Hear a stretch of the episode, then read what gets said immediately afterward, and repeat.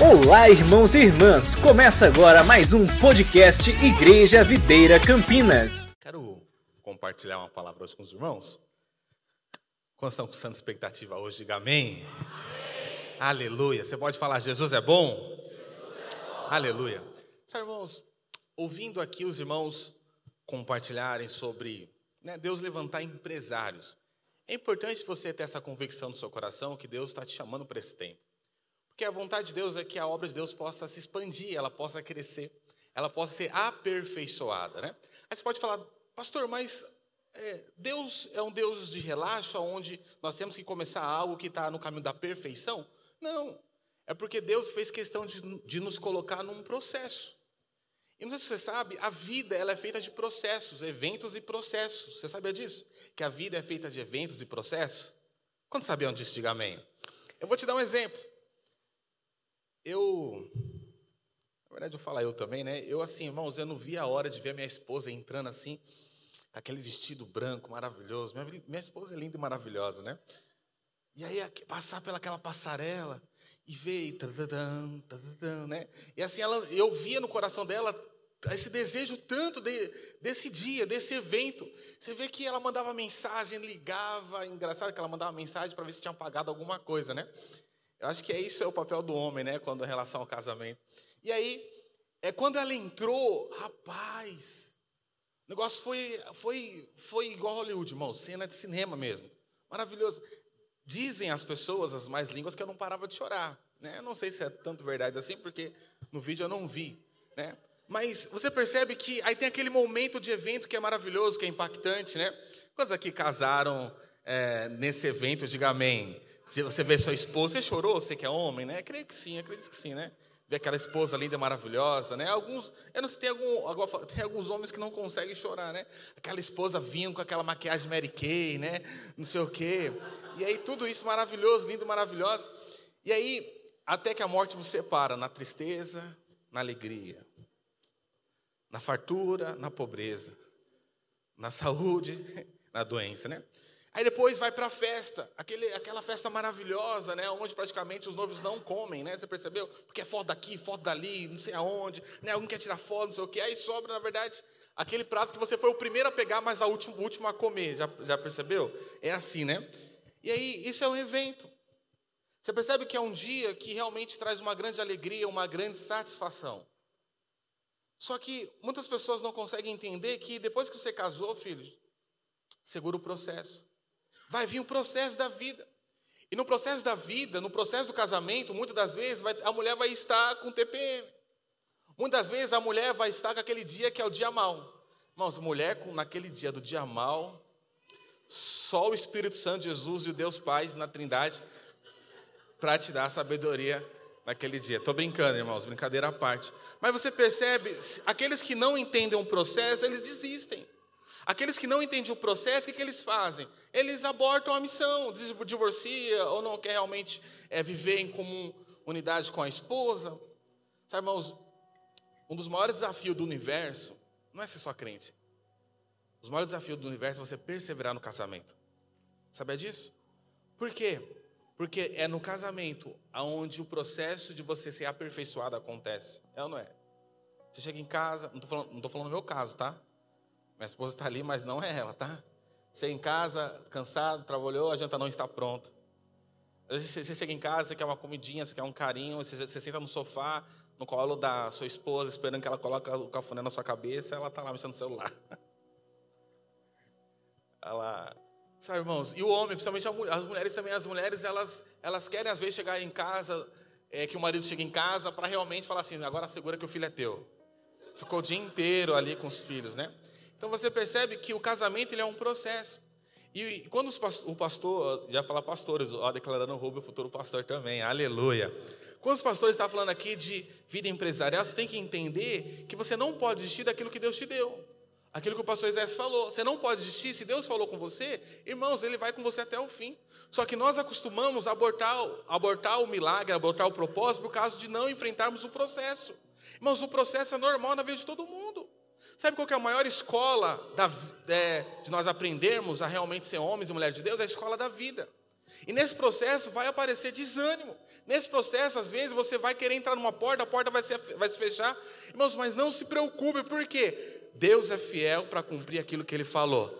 Se uma porta se fechou, irmãos, não se preocupe, persevera para que Deus possa abrir outra. Não aborte a missão porque está encontrando dificuldade no processo. Não aborte, não aborte a missão do propósito de Deus porque você está encontrando pedras no meio do caminho. Não, pega as pedras e transforma numa grande escada, porque Deus quer que você seja elevado a um patamar diferente. Nós precisamos entender isso. Nós somos homens e mulheres que nós somos chamados para viver esse processo. Então você que é empresário, irmãos, não desista do sonho que Deus colocou no seu coração. Lembra disso, toda grande obra, ela começa pequena. Né? Às vezes a gente quer começar algo grandioso já. Não. Você vai ver que Deus ele vai colocando ali sementes pequenas na sua mão. Daqui a pouco Deus não coloca só sementes. Deus coloca, às vezes, depois, quando você andou no processo, semeou, às vezes Deus não vai te dar mais semente, Deus vai te dar uma árvore já com frutos. Lembra que Jesus falou? É, eu vos enviaste onde não semeastes para colher. Quantos creem que serão empresários de sucesso aqui? Diga aleluia. Fala para o seu irmão, você é um empresário de sucesso, meu irmão. Quantos querem crescer a sua empresa até o final do ano? Diga glória a Deus. Quantos querem receber uma promoção financeira até o final do ano? Diga amém. Amém. amém. Guarda o seu amém aí, que eu vou ministrar. Irmãos, eu quero, pastor Isaías compartilhando no domingo passado, a questão de alguns princípios para que você possa ter uma vida bem-sucedida. Eu sei que todos, todo ser humano, ele deseja, anseia ser bem-sucedido na terra. Eu acredito que ninguém, ele nasce querendo ser um derrotado. Acredito que, do fundo do meu coração, que todo ser humano, quando ele nasce ali, ele se entende como gente, ele quer ter uma vida exitosa. Assim como eu e você. E ali ele falando um pouco sobre Davi, eu quero te mostrar que Davi ele foi um instrumento de Deus para nos ensinar muitos princípios da palavra de Deus. A Bíblia diz que lá no Salmos 51, acho que se não me engano, no versículo 11, quando Davi ele peca, ele faz uma oração extraordinária. Ele fala: "Senhor, não retire de mim o teu santo espírito". Você vê que Davi, ele era uma pessoa assim muito rica. Mas para você ter ideia, Davi, ele era ali, ó, tá ali, ó. Não me repou, não me repulsa da tua presença nem me retires o teu Santo Espírito. Você percebe que Davi, ele era um homem segundo o coração de Deus, mas não pelo aquilo que Deus tinha dado para ele de riquezas. Irmãos, havia um tempo no reinado de Davi que praticamente não tinha mais inimigos para qual ele pudesse ir contra ou ir contra ele. Por quê? Porque Deus praticamente deu a planície da terra todinha para Davi. Davi era um homem que ele não se preocupava com a conta do amanhã. Davi ele era alguém que não se preocupava o que ele vai ter que comprar amanhã, qual é a conta do supermercado que ele vai comprar amanhã. Davi não se preocupava com isso. Porque Davi ele, era um, ele foi um rei muito exitoso nessa questão financeira. Mas Davi, ele tinha uma coisa que é o que nós devemos ter, é o que eu quero ministrar hoje. O título de hoje é Um Coração Voltado para Jesus. Um coração voltado para Jesus. E Davi aqui, ele poderia muito bem fazer essa oração, falando: Senhor, não retire de mim o, meu, o reino que o Senhor me deu. Não retire de mim a, a posição de rei que o Senhor me colocou. Porque Davi, ele tinha a revelação, quem tinha colocado ele naquele lugar foi o próprio Deus. Mas você percebe que quando Davi ele vai orar, quando Davi ele vai se arrepender, ele fala: Senhor, não retire de mim o teu reino, não retire de mim as mulheres que o Senhor colocou, não retire de mim o teu exército, não. Não retire de mim o recurso financeiro, não, irmãos. Quando Davi ele foi fazer a oração, ele falou: Senhor, não retire de mim o teu Santo Espírito. Davi ele era alguém apaixonado, amalgamado pelo Espírito. Ele era alguém apaixonado pela presença de Deus. E eu não sei se você sabe, a, a rotina do sistema mundano nos faz esquecer da presença. A rotina do sistema, o nosso dia a dia, as nossas tarefas, às vezes nos faz esquecer de nós um dia separarmos um momento para buscar a presença do Yeshua Hamashira, de Jesus Cristo. Se você for perceber, nós nos colocamos nos automáticos, aí você levanta, você vai trabalhar, nem hora. Aí você entra no trabalho, trabalha lá, tem discussão com o seu chefe, ou acontece alguma coisa de errado, chega em casa cansado, ali não consegue ter uma intimidade com o Senhor por causa, da, por causa do seu casamento, ou dos seus filhos, aí você dorme. E aí depois que você dorme, acontece a mesma coisa, parte 2 do que tinha acontecido no dia anterior.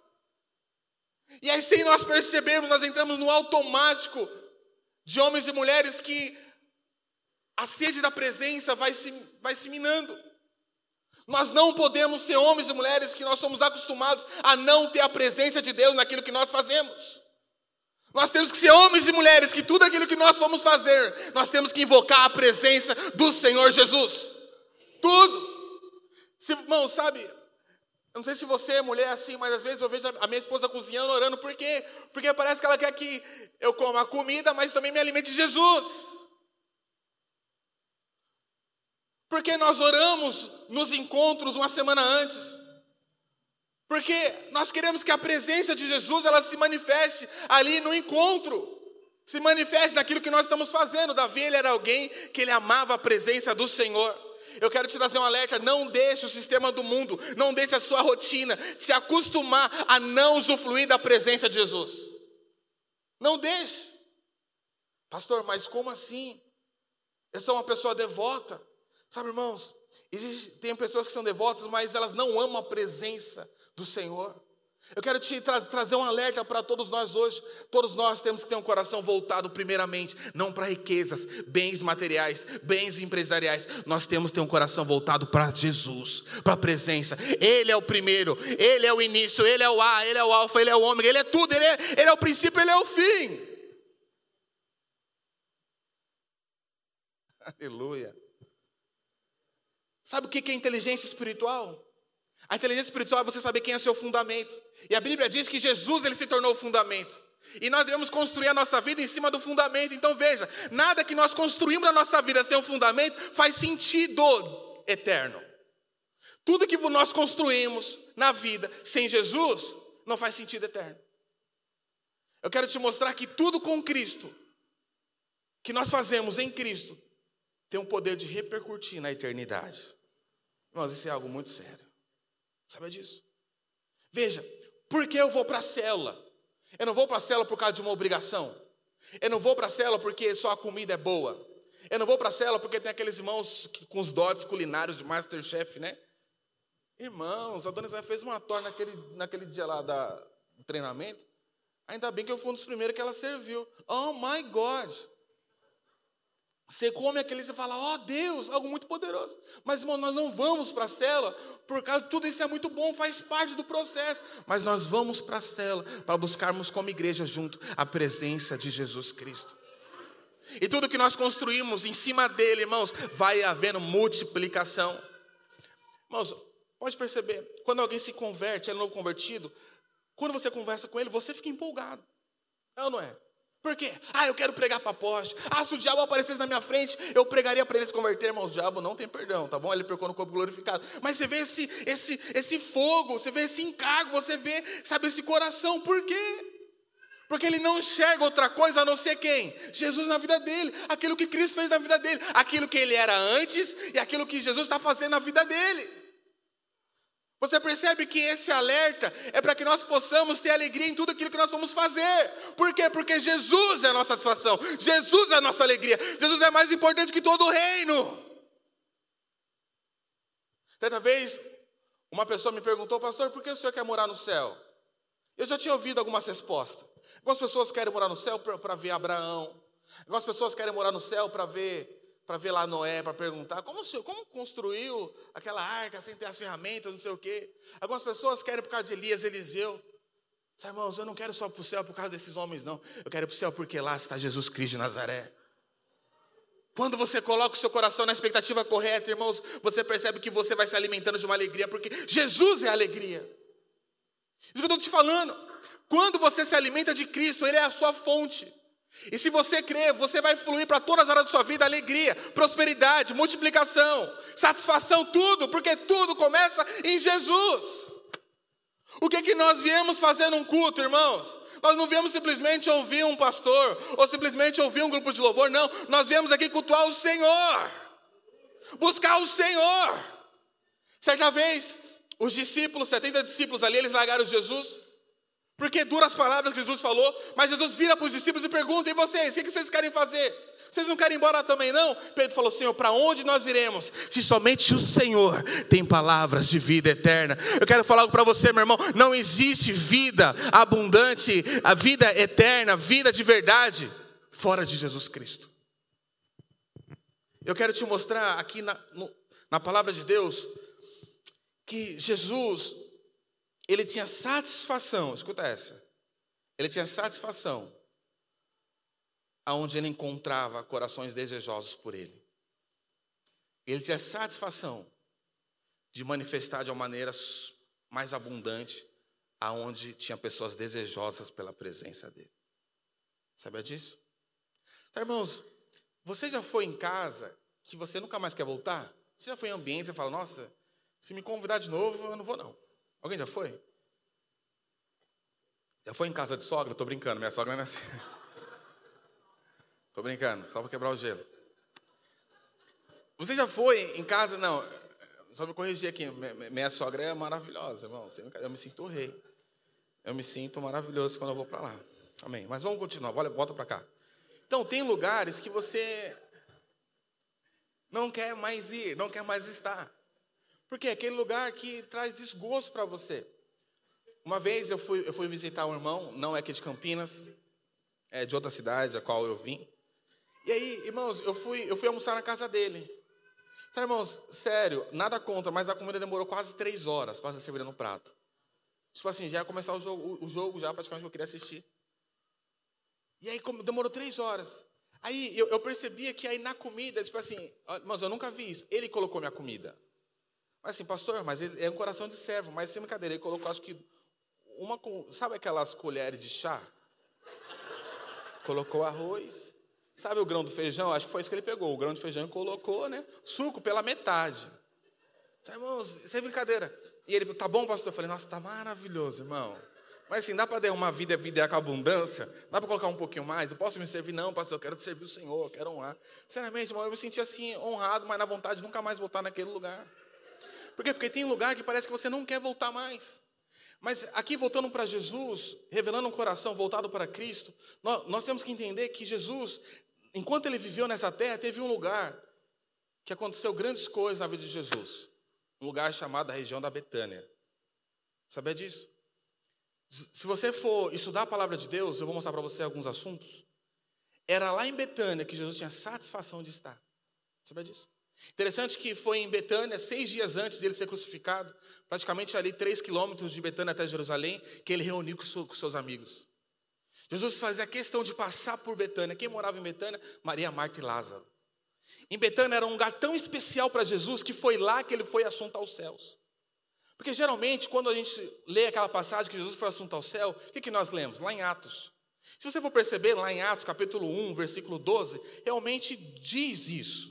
É, vamos no versículo, se for projetar para mim, versículo 10, aí depois vai para o versículo 12. O versículo 10 diz assim: Estando eles com os olhos fitos no céu, enquanto Jesus subia, eis que dois varões vestidos de branco se puseram ao lado deles. Aí o versículo 12 Aí aconteceu que ele foi assunto ao céu, versículo 12, então voltaram para Jerusalém do monte chamado Olival, Monte das Oliveiras.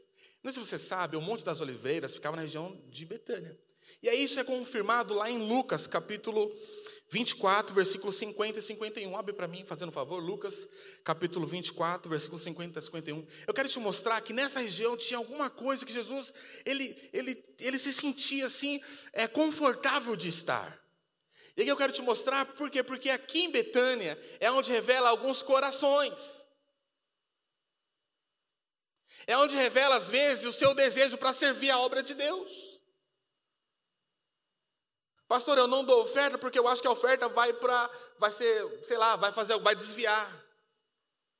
Não. Eu quero te mostrar, irmãos, que aqui em Betânia aconteceu coisas extraordinárias que mostram o coração do homem. Vamos seguir, diz o seguinte: então os levou para Betânia e erguendo as mãos os abençoou. Versículo próximo.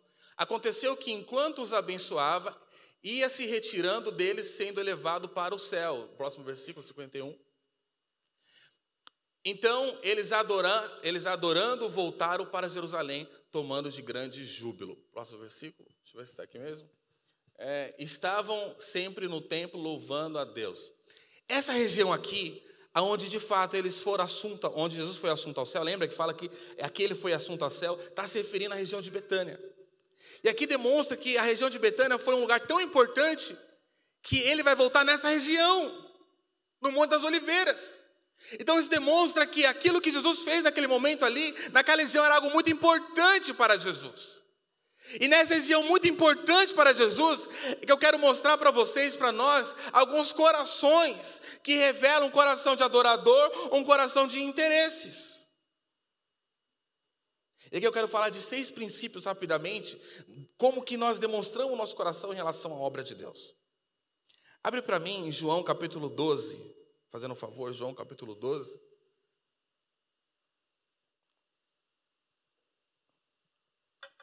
Olha o que diz.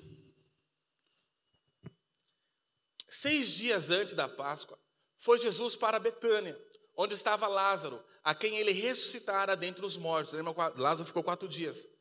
Deram-lhe, pois, ali uma ceia. Marta servia, sendo Lázaro um dos que estavam com ele à mesa. Próximo versículo, versículo 3.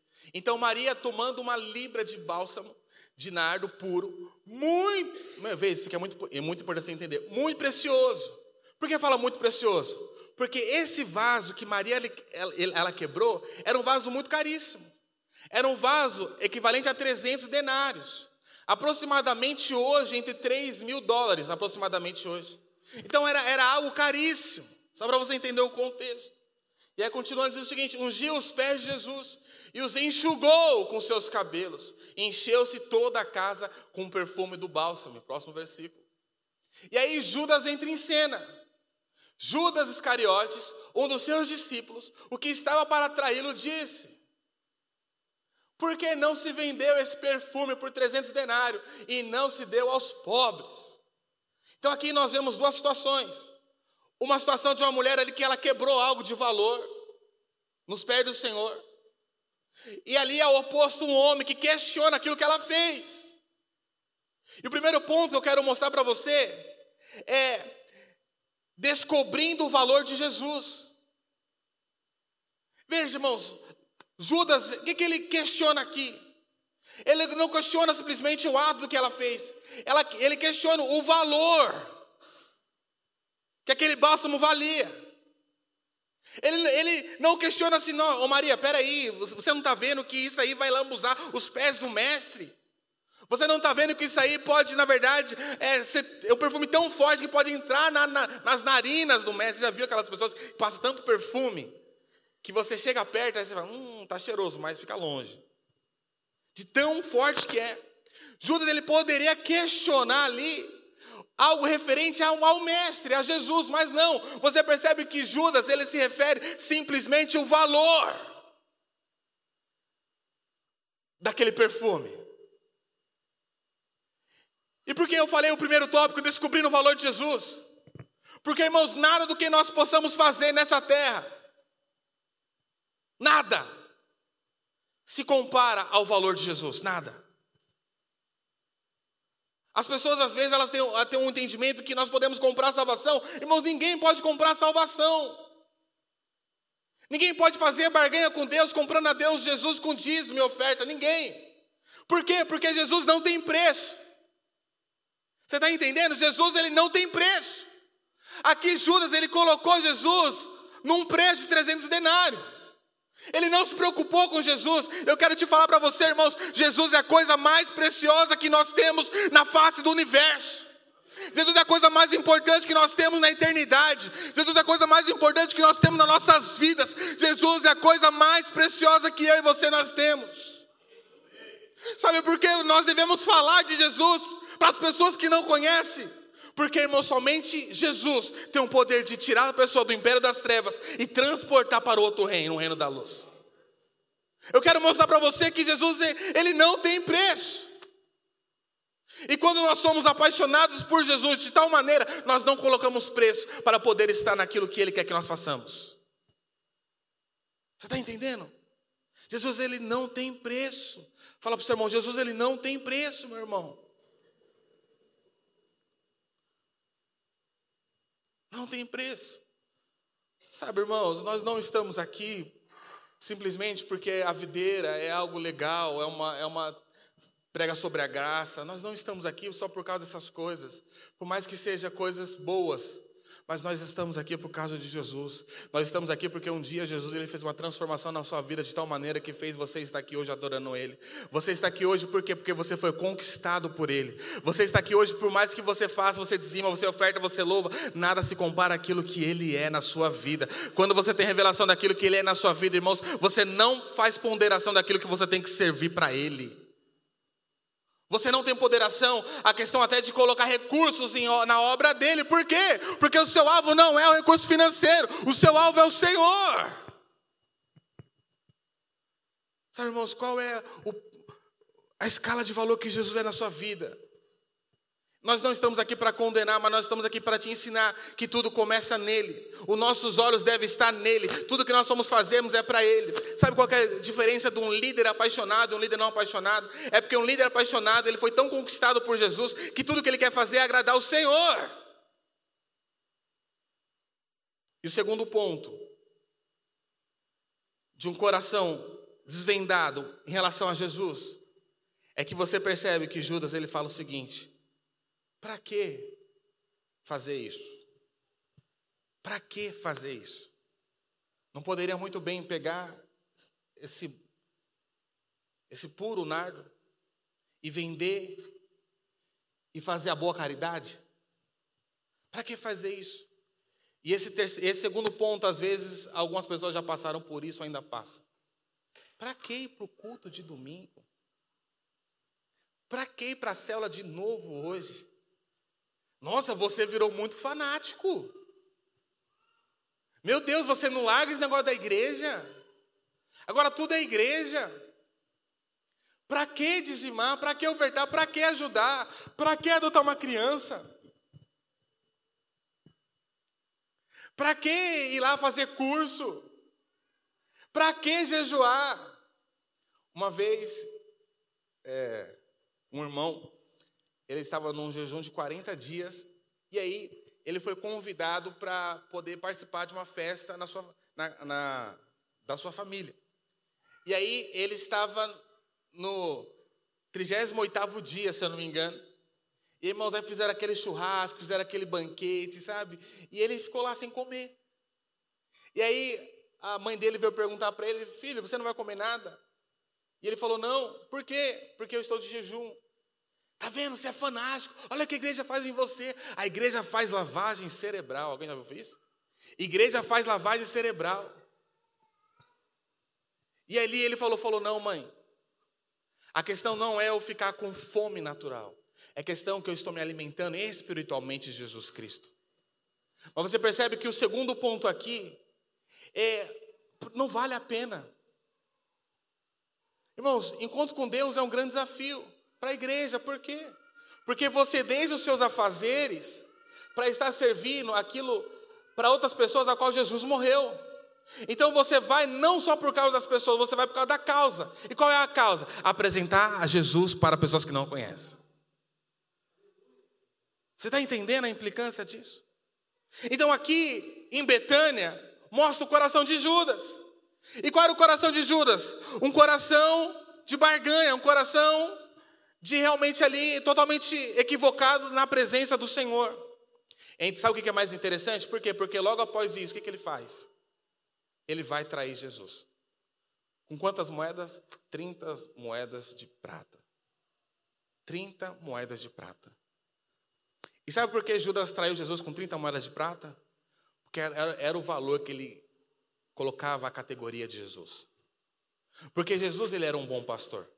Jesus era, uma pessoa, ele era um rabi, era uma pessoa que cuidava dos afazeres sacerdotais, de questão de cuidado. Eu não sei se você sabe, lá em Zacarias mostra que o profeta ele recebia 30 pratas, 30 moedas de prata por causa do seu serviço. Então, Judas colocou a categoria de Jesus alguém que simplesmente era mais um trabalhador. Deixa eu falar algo para você, meu irmão. Quando nós temos revelação de fato do valor de Jesus na nossa vida, nós criamos maturidade de avanço. Sabe por quê?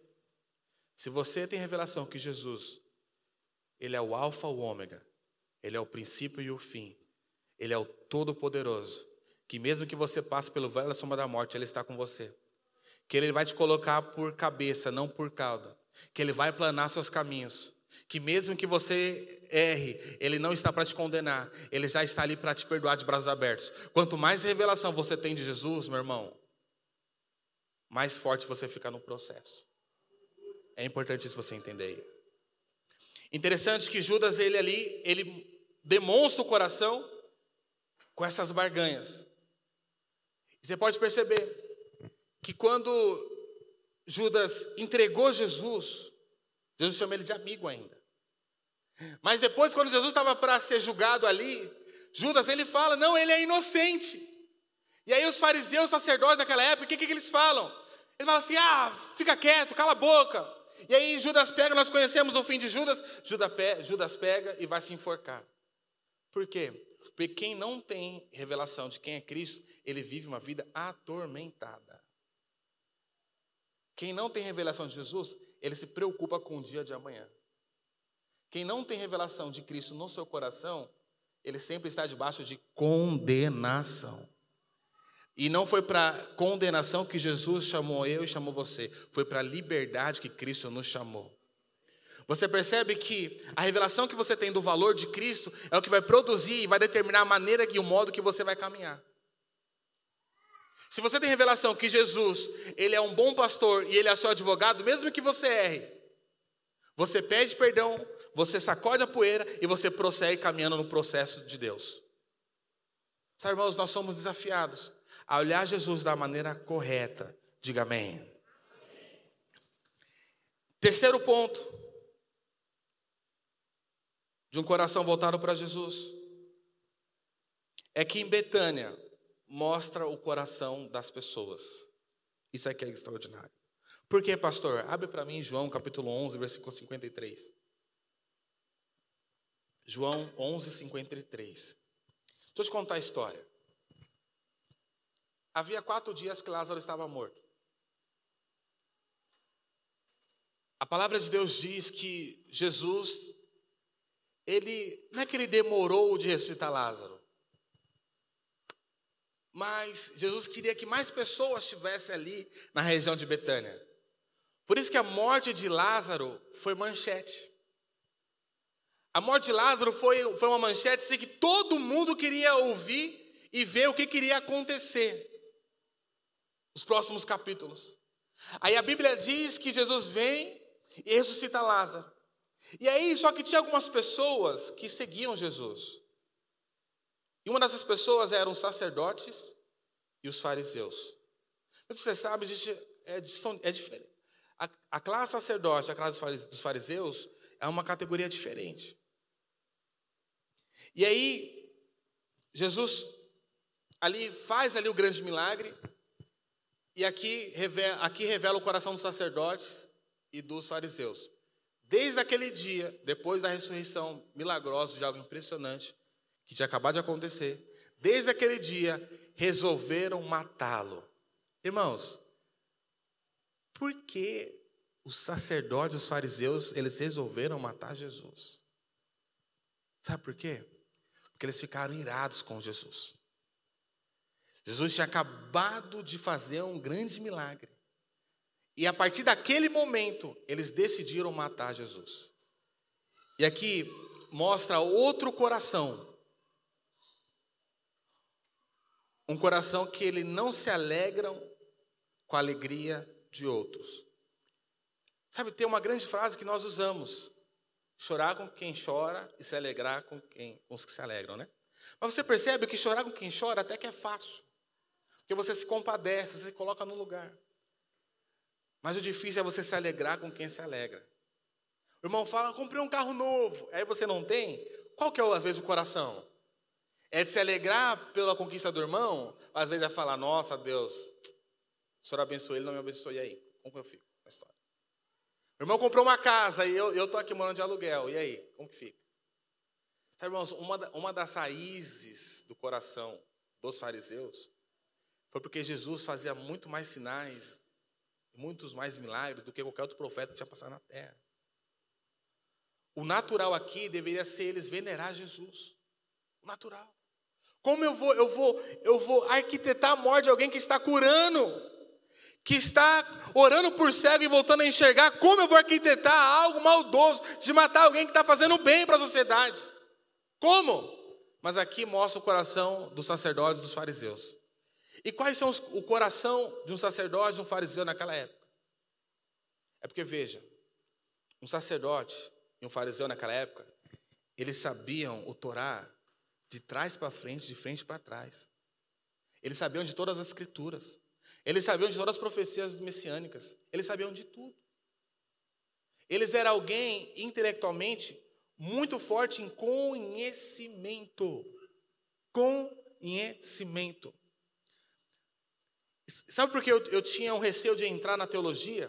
Porque eu ouvia há muitos anos atrás que quando você se, se forma em teologia, você, você, para você se desviar é muito fácil, porque você fica muito, muito teológico, tem um conhecimento muito aguçado no sentido de escritura, e o seu coração acaba esfriando para aquilo que é a essência, que é Jesus. Mas sabe, irmãos, em partes, já vi pessoas se desviando por causa disso. Mas isso não é a verdade absoluta, porque um coração incendiado por Jesus, por mais conhecimento que você tem, mais você vai servi-lo e mais você vai adorá-lo. Só que os fariseus, eles conheciam a Torá de ponta cabeça. Se você pedisse para eles recitar a Bíblia de trás para frente, para eles, é, para eles são fácil.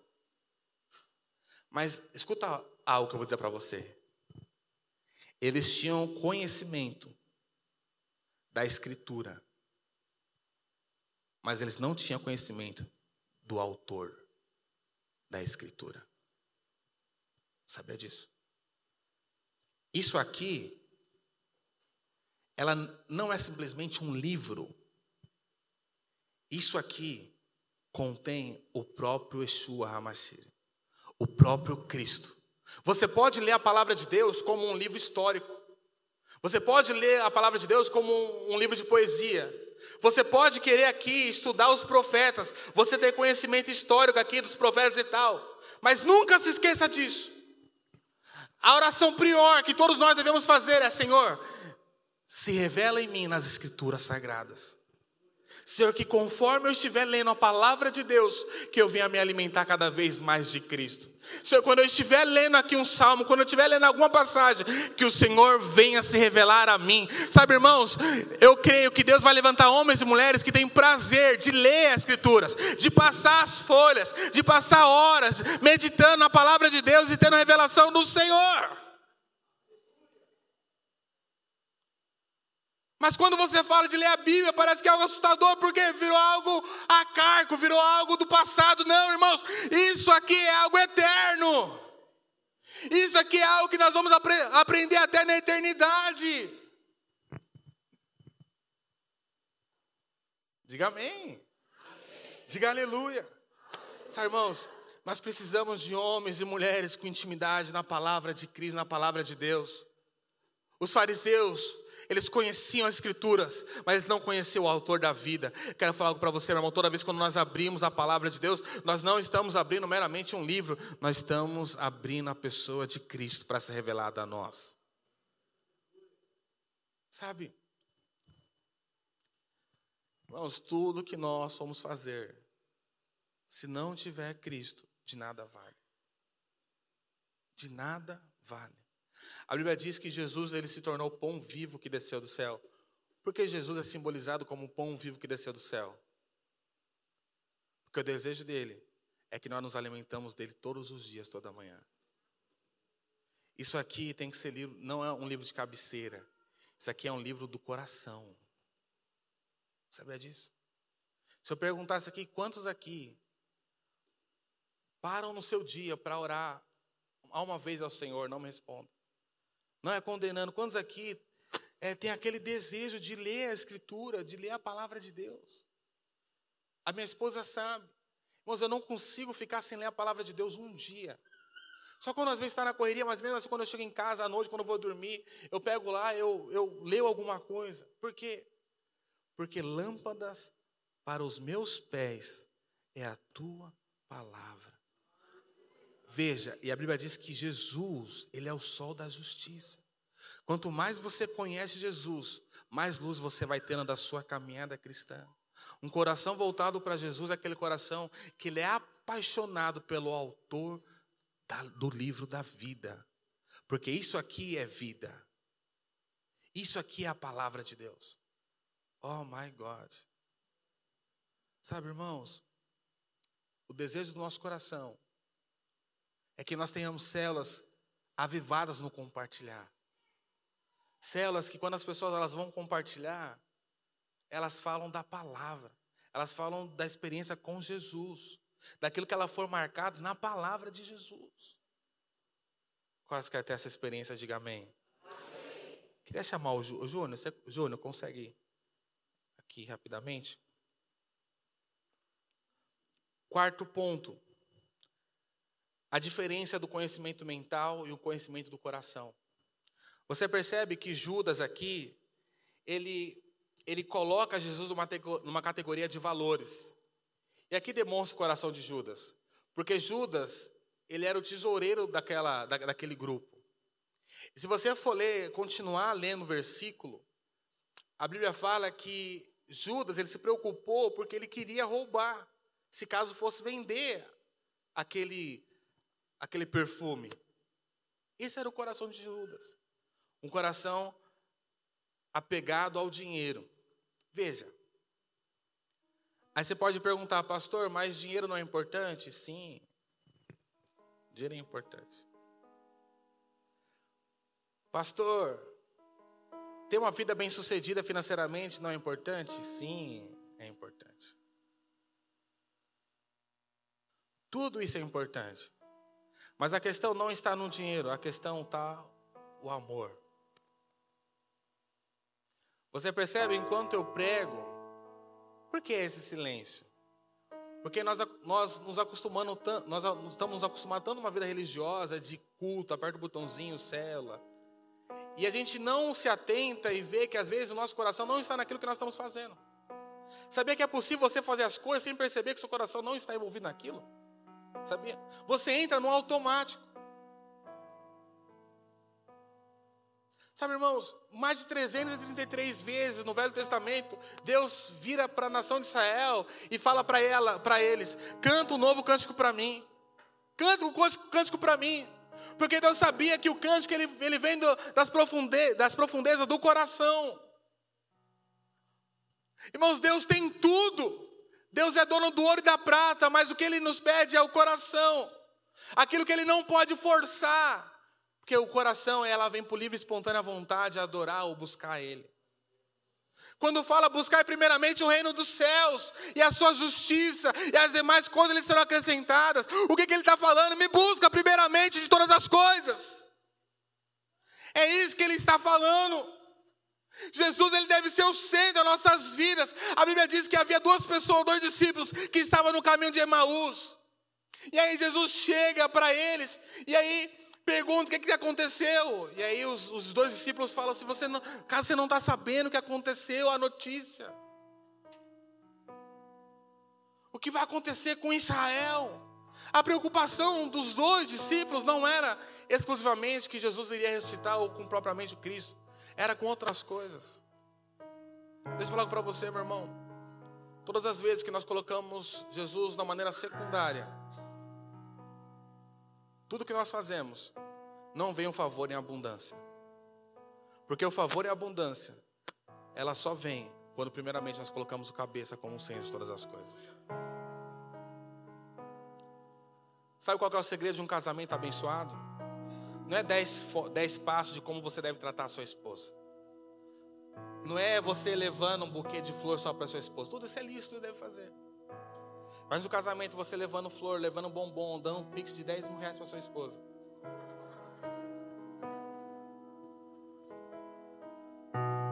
Isso pode trazer uma alegria igual trouxe agora a passageira, mas não traz mais harmonia espiritual. Não traz um arranjo divino se não tiver Jesus. Um casamento sem Cristo não é nada. Uma cela sem Cristo não é nada. Um culto sem Cristo não é nada. Estou te mostrando que em Betânia, uma das coisas mais extraordinárias que aconteceu em Betânia foi porque Jesus queria mostrar o coração dessas pessoas para a igreja hoje. em Betânia, onde houve para ele arquitetar a traição de Jesus. Em Betânia foi onde aconteceu um dos maiores milagres de Jesus.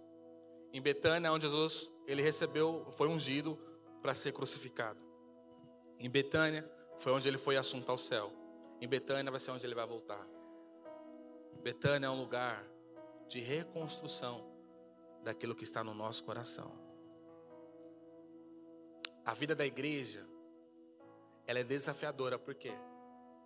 Porque você pode estar com Cristo perdendo o primeiro amor. Sabia disso? Qual que é o primeiro amor? É que você se esqueceu de quanto ele é precioso, quanto ele te ama. Quando nós entramos no automático do fazer, nós esquecemos uma das coisas mais importantes, que é o quê? Que é o estar exclusivamente, primeiramente, na presença dEle.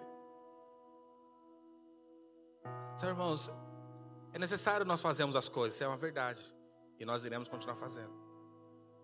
Mas com pessoas tão apaixonadas por Jesus, tão enraigadas com Jesus, que não vai se importar do horário do culto, que não vai se importar de vir aqui no sábado servir as crianças, que não vai se importar de vir aqui no, uma semana orar para os irmãos que estarão no encontro.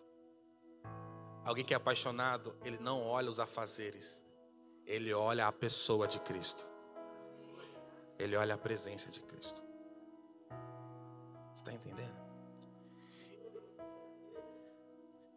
Em Betânia mostra, quinto ponto, um coração de adorador. Maria coloca o seu coração ali. Deixa eu falar algo para todos nós. Não é, não, é, não é nos condenando. Mas eu sonho um dia, diante de nós começarmos o louvor, já ter pessoas adorando o Senhor. Pastor, mas como assim?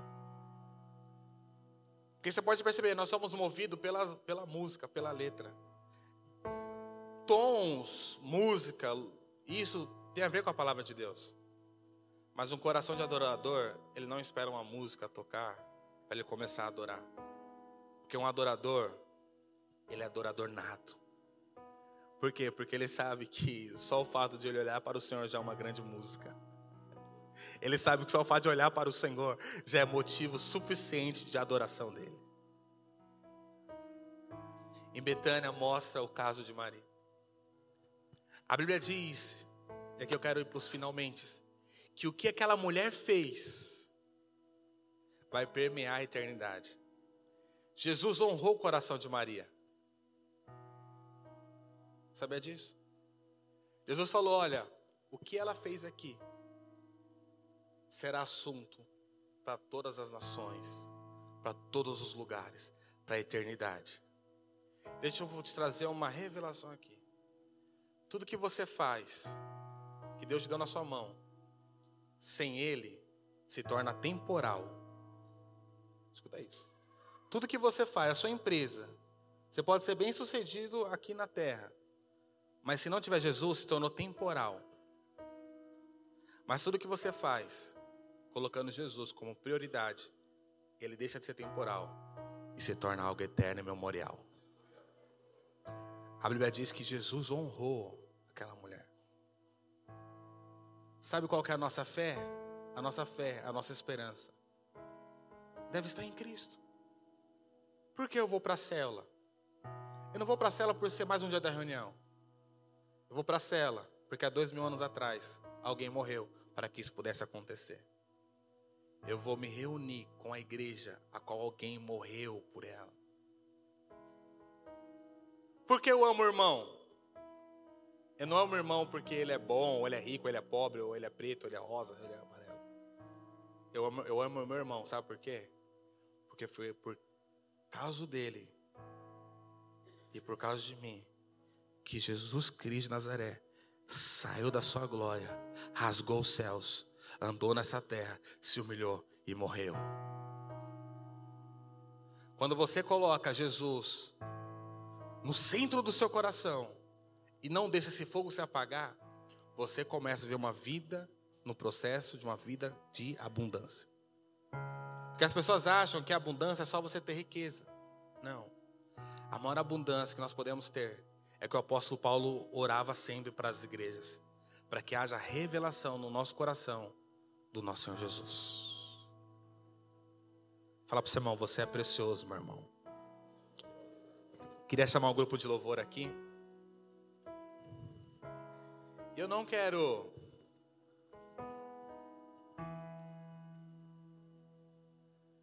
irmãos, a minha oração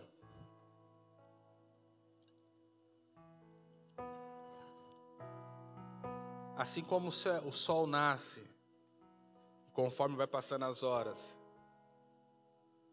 ele vai tendo mais luz, o calor vai aumentando.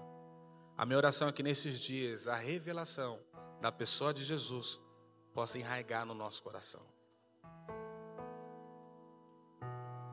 Sabe?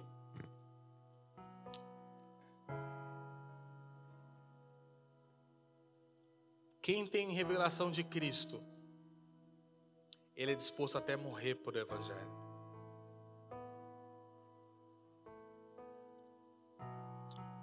Se alguém chegasse em você e pedisse para você negar Jesus,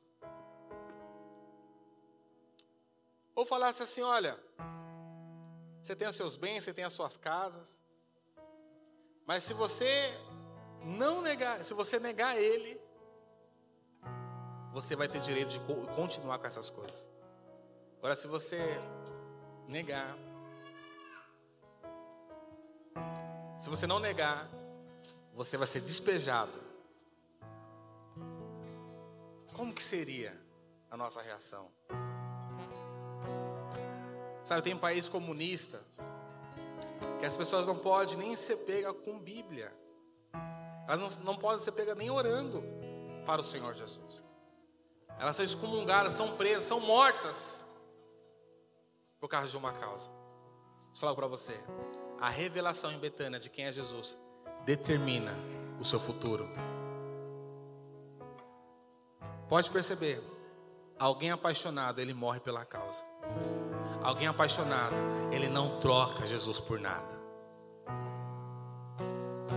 Diga amém. A Bíblia diz lá em Levíticos, capítulo 1, do versículo 1 ao 17, não precisa abrir porque é grande. A Bíblia fala da oferta queimada. Essa oferta queimada era assim, ó. Os mais ricos eles tinham que trazer um boi para ser sacrificado. Trazer um boi para ser sacrificado. Os de classe médias, eles tinham que trazer um cordeiro para ser sacrificado. Agora, o da classe menor tinha que trazer um par de pombos. Aí você fala, pastor, o que, que isso tem a ver com o coração revelado para Jesus? Veja, aqui é três níveis de revelações. O primeiro é aquele espírito que até se converteu, mas para ele a vida cristã ela se tornou simplesmente algo normal.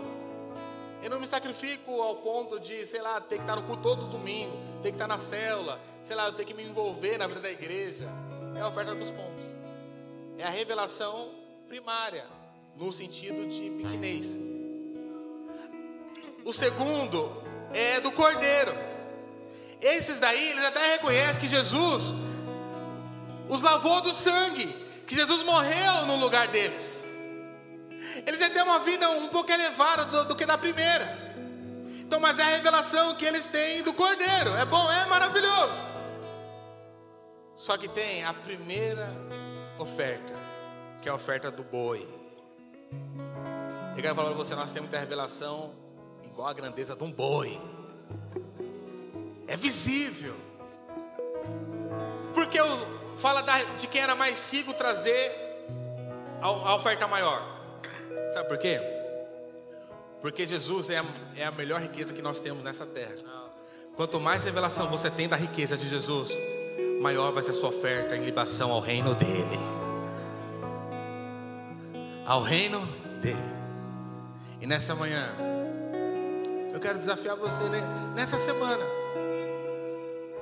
Você que parou de ler a palavra de Deus, você que até esqueceu de como é ter uma experiência na intimidade com Jesus, de você voltar a restaurar esse altar, de você parar nessa semana um dia e falar: ah, hoje. Hoje começa a minha restauração no altar, de buscar primeiramente o Senhor. Eu sei que tem a fazer, eu sei que tem casa, eu sei que tem trabalho, eu sei que tem reuniões, eu sei que tem tudo, mas o Senhor é o primeiro na minha vida. Eu não vou perguntar quantos são dispostos a fazer isso, mas eu quero lançar essa semente de você buscar o Senhor como você nunca buscou nessa semana. Seja igual Maria, seja igual Maria. Sabe, Deus não honra o que você faz, Deus honra a revelação que você tem dele, Deus honra a sua fé. Queria que você ficasse de pé.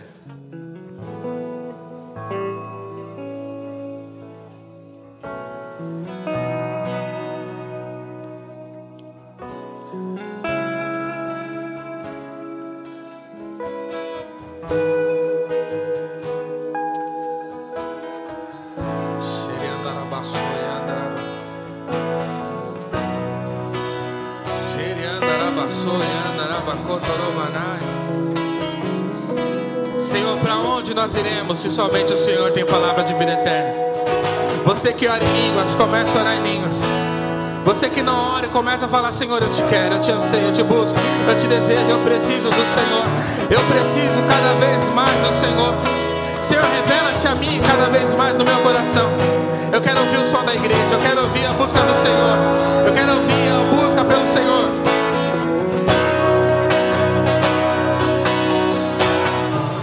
Ele é o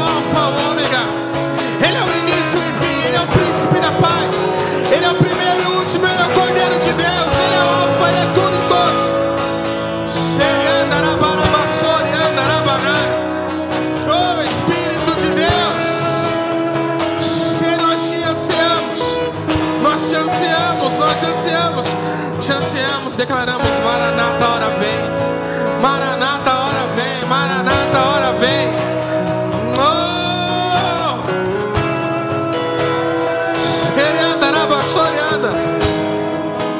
seus olhos se abram simplesmente para Ele, exclusivamente para Ele, exclusivamente para Ele. Olha para Ele, olha para Ele,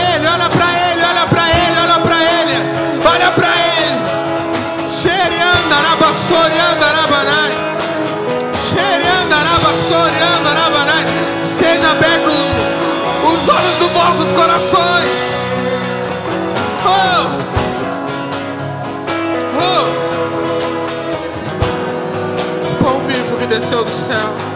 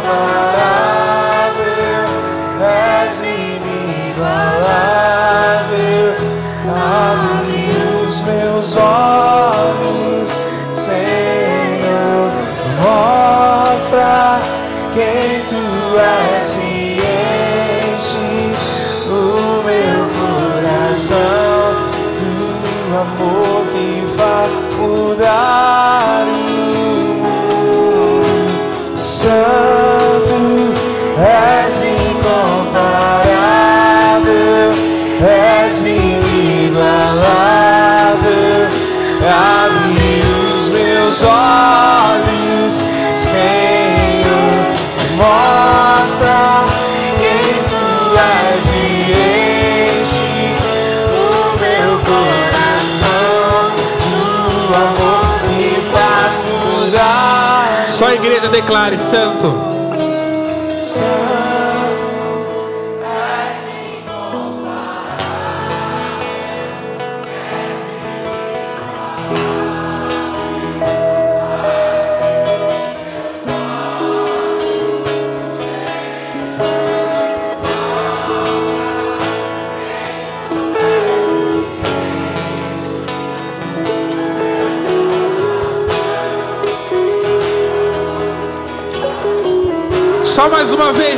Alto. Vamos lá, todo mundo.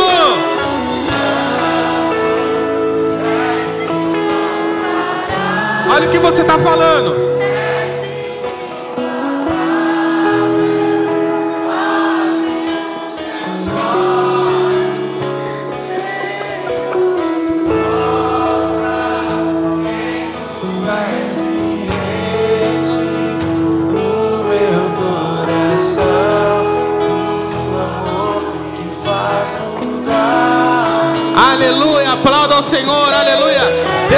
Abençoe a sua semana, uma semana sensacional, aleluia. Dá um abraço no seu irmão e declare uma semana de vitória sobre a vida dele. Estamos encerrados, aleluia.